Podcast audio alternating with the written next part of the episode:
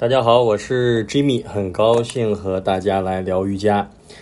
嗯，在外面学习大概马上有一个月的时间了。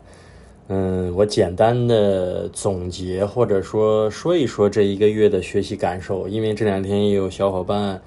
问我一些，就是老师学到什么东西啊，参加了哪些课程啊，或者有怎样的一些收获体会。那我就整体的、统一的从喜马拉雅来聊这么一段儿，嗯，也是一点自己的思考，或者说是对瑜伽这个行业的一些思考和一些粗浅的看法吧。我也想了半天，我想这一期标题应该讲点什么呢？我觉得应该，嗯，想讲我们每一个人，无论你是练习者，你是瑜伽的老师。或者你是瑜伽的爱好者，或者你想成为瑜伽老师，或者你想从一个小白成为一个瑜伽的练习者，其实我们都有一个小小的责任，就是我们能为瑜伽这个行业做些什么。这是我今天想聊的一个话题。在这为期有一个月的学习期间。我大概嗯走了有四五家的瑜伽馆，就是除了我的个人练习，然后看书啊这些，呃这边参加的一个课程以外，然后我也去考察、走访，还有过去一些呃一起学习的瑜伽同学小伙伴的一些场馆，然后也上了有六七八九个老师的不同的流派的瑜伽课。所以说这一个月，我觉得除了学习，更多的是向一些，嗯，瑜伽行业做得更好的这些城市的瑜伽馆来取一取经验，然后多去探索、学习，更加的思考自己的一些练习，包括自己在瑜伽教学里存在的各种各样的问题吧。所以说，走了这么多的瑜伽场馆，和这么多瑜伽老师，我们在一块儿聊天，去探讨瑜伽。我觉得可能这些内容的收获已经远远大于我这一个月具体累积了多少瑜伽的知识，然后练习的怎样精进，或者说我又读了几本书。所以说，有时候交流是有必要的，因为交流的目的并不是我一定要把他的东西照搬照抄用在你的工作室或者用在你的瑜伽教学上，而是通过别人来了解自己。举个简单的例子，如果你是瑜伽老师，其实我也上过很多的手法类的私教。手法类的私教，在很多瑜伽老师或者说很多的一些传统流派，他会觉得这个好不瑜伽呀。这个瑜伽就是体式做不到的要自己做，要靠觉知。但有的老师的私教真的是手法类的很多，练习体式很少，是不是很多人会对这样的方式有偏见？但是。你真的去体验一些手法类的课程的私教的时候，你会发现有些你身体太多年都没有唤醒和启动的位置，通过手法的一个唤醒，能够很快的来建立你的头脑和这一个部位的神经回路。也就是当你这个神经回路建立了，你发现你的身体好起来，或者这个位置的激活，或者伸展，或者僵硬，反正你要解决那个部位的问题。只要他唤醒后，接下来的事儿都好办。但你没有唤醒这个位置，你就光搞体式或者你光搞手法，可能效果都一般。所以这样去听，你是不是对手法类的一些课也没那么多偏见了？最早的开始，我也会对我觉得瑜伽就要练体式啊，搞什么手法上来按按按捏捏捏。其实不然，你真真的去了解，或者你深入去了解。一个老师对这方面的去阐述和表达的时候，哦，你会觉得其实我们万变不离其宗，就是你还是基依托于你身体的这一个基础。就无论你是搞瑜伽，你是搞普拉提，你是搞健身，你是搞体操杂技，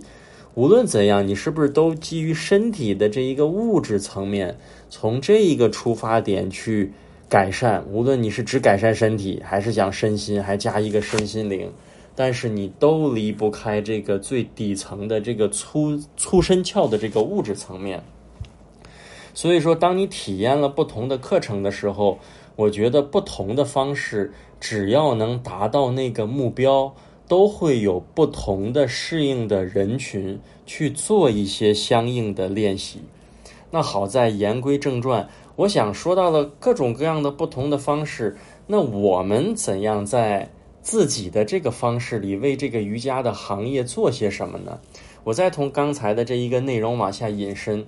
普拉提啊，这应该是我们最见最见过的比较通用的跟瑜伽最亲最近亲的一种练习方式。它其实是依托于一个非常科学的体系，那要你非常了解解剖学的老师，他很精准的定位到你的肌肉的起止点，呃，定定很精准的定位到你这一个动作模式有没有代偿，是否能够很精确的调动臀中肌啊？我以臀中肌为例来出来学习前，在天津我也和大家去做了一点臀中肌的练习，但是你想想。瑜伽的做一些臀中肌的练习，那如果跟普拉提来比，它的精确性和准确性就要差得多得多。所以说，它不同的方式都会有它的优点和缺点。那普拉提这个方式，那换别的健身呢？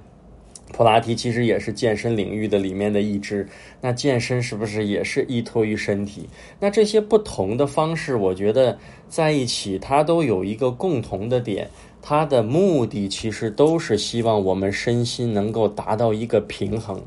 就像你健身一样，你健身谁也不会把胸练得很大，不练后背吧？你至少身体前侧、后侧，他又想练前面，也得练后面，它趋近于身体前后的平衡。这一点我觉得和瑜伽的平衡的思想是不违背的吧？所以说，当你了解了这些不同的方式的时候，它万变不离其宗，它总是希望你的身体是健康的，你的身体是平衡的，身体的平衡，你的身心的平衡就会容易到来。其实大概都是这样一个模式。所以说，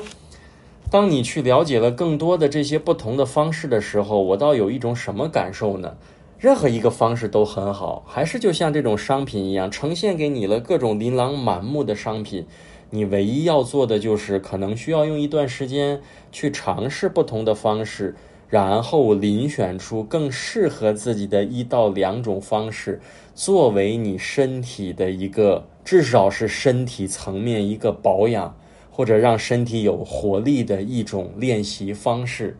我觉得这一点，那你喜欢哪一个，不喜欢哪一个，哪还存在对与错呢？但是我顺着这个话题，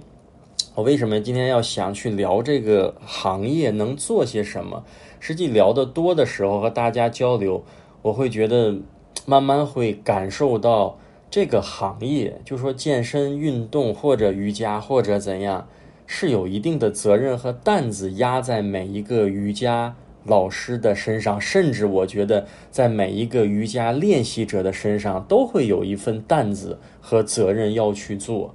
我们都会觉得，可能有时候会觉得现在的社会很忙碌，我们的现在的社会关系变得很紧张，再加上现在疫情，人与人的关系距离越来越大。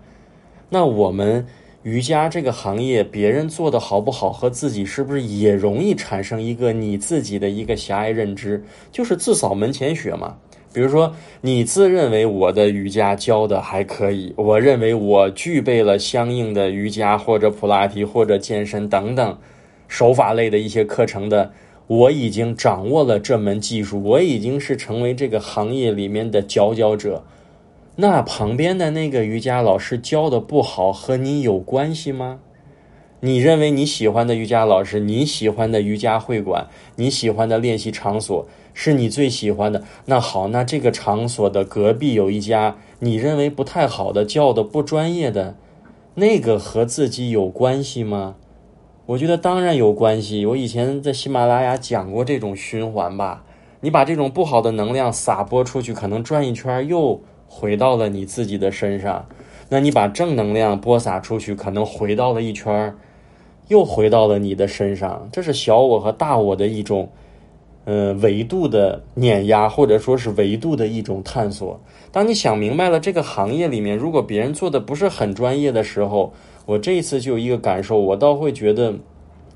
有一种想去做好的这么一个想法。首先，把自己的业务要不断的精进，不断的去探索，不断的去把这个行业，无论从基础还是往上拔的内容，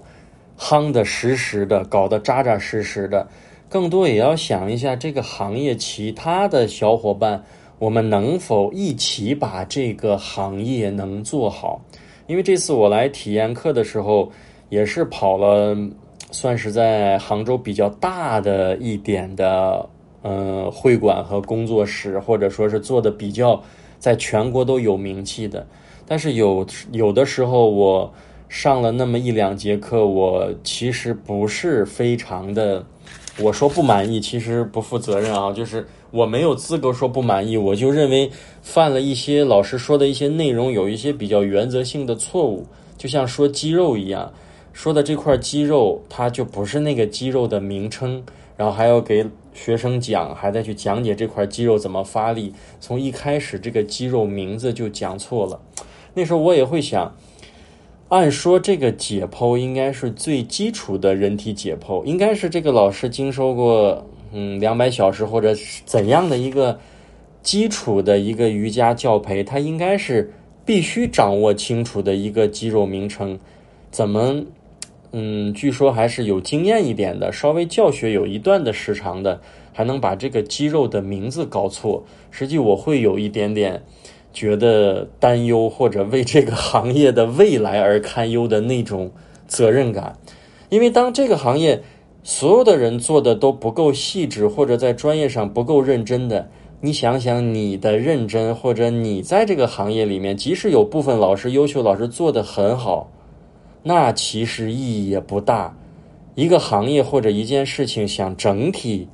都比较好的话，那应该是整体的水平都到达一个段位，而不是在整个行业里只有那么一两个、几个比较优秀的老师，那其他人连最基本的一些东西变得门槛很低，甚至它的效果很差。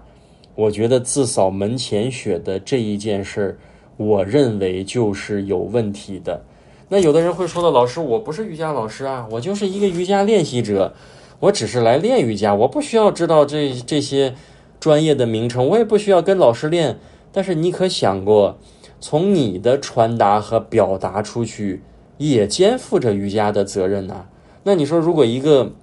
错误的练习方式和一个不安全的练习方式把一个小伙伴练伤了，那他一定要去医院治疗。所以，医院对瑜伽的这一个行业是非常的不太友好，因为。只有练伤的才会去医院，练得好的他不去，所以医院统一会认为瑜伽伤害身体，给大家的建议就是不要练习瑜伽，对吧？这就是医院对瑜伽的一个认识上的一个偏差。那好，如果有更多的不专业的一些教学方式，一些非安全的一些练习进入和退出的方式，伤害到了一些小伙伴。那你说对这个行业或者对这一个练习的方式未来的发展，或者整体的这一个行业的平台的发展，将有多大的损失呢？所以我觉得，无论你是一个练习或者是教授瑜伽的小伙伴，我觉得这一期可能我说的有点大，会觉得哎呀，好像郑老师你说的太大了吧？你想为瑜伽行业做什么？好像我们一张嘴就要为我们的。国家做什么？为这个民族，为这个世界做什么？想想，其实你做的每一件事和所有的世界、宇宙都是连接的。只是有时候你没有这么去想一想，你没有把你的那个我的范围扩大扩大。你真的扩大了，想想身上除了你自己把瑜伽练好以外，你还真扛着一些责任。就举一个简单的。呃，一个体式练习的例子，你说这两天有小伙伴问我，老师，我的会员骨盆前倾怎么办？最近是不是有好多啊？你看好多在群里问我，老师，我的这个有一个会员做体式，什么右肩疼怎么办？老师做做轮式手腕疼怎么办？大家有没有发现我在大群里面回复大家的越来越少？大家可能有人会觉得，是不是老师不想理我呀？老师越来越高冷啊？实际我是觉得这些问题越来越难回答，为什么难呀？因为大部分他问我，我会跟他私信，或者他私信问我，我会跟他讲，我说你能最好给一个练习的视频给我看，或者你给我一个他疼痛时的一个状态给我看。但大家可能会觉得发一个视频好复杂，用文字给我回答一下不就完了？干嘛要一个视频呢？其实就是当你在这个行业里做的越来越久，你了解到了更多的身体存在不同的问题的时候，他真的很难回答。如果你是瑜伽老师，我就问你，一个人骨盆前倾怎么办？你真的能说得清楚吗？那你要把这个事儿，我们就把它再拆分一下。那骨盆前倾的原因有哪些呢？哪些原因会造成我们的骨盆前倾啊？我们见过最多的。我来拆分一下，我见过最多的骨盆前倾，第一类，卡腰肌很紧，对吧？腰大肌卡肌，从你的脊柱挂到你的 骨盆前侧，挂到你的大腿这一块肌肉过于紧张，拽的骨盆往前低头，这是一类骨盆前倾吧？算骨盆前倾的一种吧？那对于这一种，我们来解决它，那你是不是要松解它的大腿前侧，松解腹股沟、髂腰肌这个位置的肌肉的张力？这是对于这种骨盆前倾。那 OK，还有第二种，那就这个人的核心怎样啊？核心不太好。有的人腹部特别无力，你问他髂腰肌紧吗？也不紧，但是腹部特别无力，他整个骨盆是往前掉出去的。那你说这个问题，他问到我。我又不知道他的具体情况，那这种人又需要加强核心啦。那你需要加强他的核心的练习，可能能帮助他的骨盆前侧提起来有一个稳定。还有一个近期我才发现的，或者说就是才刚探索到的一类骨盆前倾的问题，这一类我发现也不少，就是他的髂骨低头，也就是你的腰椎脊柱挂在你的骨盆上，就是你的脊柱骶髂这个位置。他先天的或者后天的，他受孕等等原因，他的骶髂就比一般人的往前低头多，也就是这种人，他会出现你的骶髂下腰有一个好凹坑的位置，他创造出了这么一个骨盆前倾，但实际它的原因是因为骶髂过分的低头，也就说白了，这已经造成了一体一点或者多少有一点器质性的病变，或者有一些遗传的一些原因。这样的人，可能你单纯的加强腹部力量，对他也没有特别大的帮助，因为他可能下腰这个后腰总有一个小凹坑，他总是腰椎有挤压，所以作为这一类人群，除了你给他做一些相应的后腰、下腰背部的松解、核心的建立，你可能还会配合一些手法呀，或者是一些其他功能性的训练。总之，你看这一个骨盆前倾不同的情况，我就说出了拆分的一二三，甚至可能还有四五六。那你说你问的一个问题，我怎么来帮助你判断你是怎样的一个原因？或者，其实我最想在网上线上给你答疑的状态，应该是跟你连一个视频，通过连线的方式看到你身体的模式，包括有时候上手去触碰一个会员也很有必要。因为就像我刚才说的，嗯，用手法帮助一个人建立觉知。你看，在工作室的时候，我就发现了一个很多的问题，比如前锯肌。你看肋骨的两侧的前锯肌，很多人前锯肌已经启动了，但是他没有觉知的人特别特别的多。就是他已经用到这块肌肉了，你上手摸他这块肌肉已经发力有饱满的感觉了，但是他自己不知道。那这样的人也很多呀。如果你对于这样人很多，再加上你是线上线上的这种答疑的模式，那我觉得可能更难去解决。所以我给大家的建议，如果你有一些问题，可能我会给你一些宏观的建议，但更重要的，你要在身边找到一个你放心靠谱的老师，上手或者理论手法练习都结合。先评估好，刚才我说的骨盆前倾的三类，那是不是就涉及到评估了？当你评估好了之后，你才有可能帮助这一个小伙伴去改善他身体的问题，去彻底解决他的这个身体存在的一个障碍。所以洋洋洒洒说了，嗯，二十分钟，其实想说的就是。这一次学习，我觉得肩上的责任更重了吧？因为真心去热爱这个行业，也希望这个行业能够发展的更好，也希望有更多的专业的老师，或者有更多非常专业的，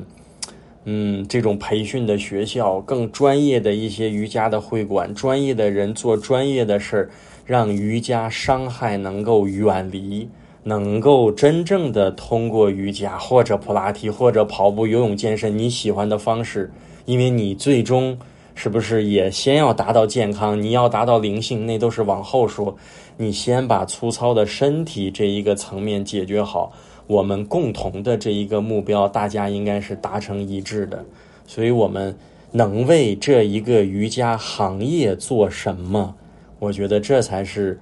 我这一期喜马拉雅最想和大家分享的。这也可能是我下一步，嗯，我继续要努力的方向，为这个行业能够做出更多的贡献。我觉得应该大概是这个样子。好，也期待小伙伴。你的分享，我们下一期再见。